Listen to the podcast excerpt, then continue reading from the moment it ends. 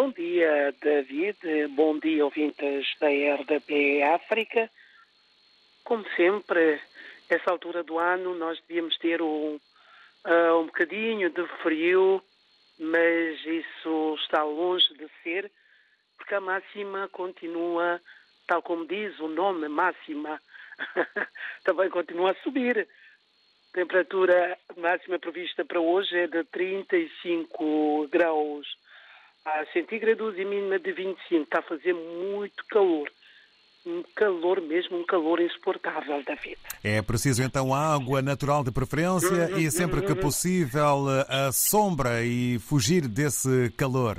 Exatamente. Eu não vou dizer mais nada. Eu penso que os nossos ouvintes já sabem que cuidados devem ter para evitar mal nesse calor infernal. Em termos da atualidade, uh, David, a invasão na sexta-feira passada, 3 de novembro, as instalações do Supremo Tribunal da Justiça continua a dominar a atualidade na Guiné-Bissau, porque até hoje ninguém se reivindicou a ataque, ou seja, a invasão das instalações do Supremo Tribunal de Justiça. De um lado, o presidente da Assembleia Nacional Popular já tinha sido reagido na sua página no Facebook. Uh, não só lamentou, repudiou este, uh, este ato, a invasão das instalações do Supremo Tribunal de Justiça, e tinha dito que ia interromper a sua visita, a sua viagem ao estrangeiro, e voltou ontem à noite a Bissau. A chegada no aeroporto Oswaldo Vieira Domingos Simões Pereira voltou a exigir o governo da Guiné-Bissau esclarecimentos sobre o que aconteceu de concreto no Supremo Tribunal de Justiça e também ao povo guineense.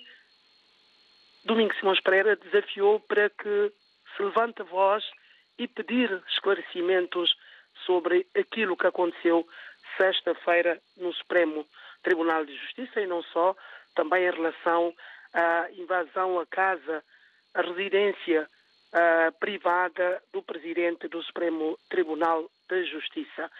E Domingos Simões Pereira pediu ainda ao governo que crie condições para que o Conselho Superior uh, de Magistratura Judicial possa reunir e pronunciar sobre este assunto.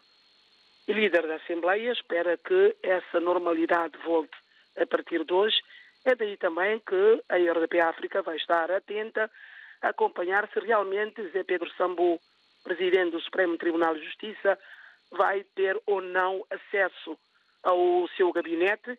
Todos nós sabemos que na semana passada uh, o gabinete do Zé Pedro Sambu, a porta do seu gabinete foi arrombada e meteram lá dentro o seu vice-presidente Lima André. Também hoje vamos tentar perceber aquilo que vai acontecer no Supremo Tribunal de Justiça, a Casa de Justiça. Como diz os comentadores, tribunais é que compete a resolver qualquer que seja o problema. Então, se o tribunal é que está uh, nos maus lençóis, isso uh, continua a preocupar uh, não só o povo guineense, mas também os atentos à política na Guiné-Bissau. Basicamente, David, é tudo que nós temos hoje e há quem diga que esta situação é gravíssima porque ainda não se conhece o rosto por detrás uh, da invasão à sede uh, do, do Tribunal uh, da Guiné-Bissau, instância máxima do setor judicial. Também estamos aqui para acompanhar esta notícia, assim como outras poderão aparecer ao longo da semana para partilhar com a nossa rede de ouvintes uh, sobre assuntos na Guiné-Bissau.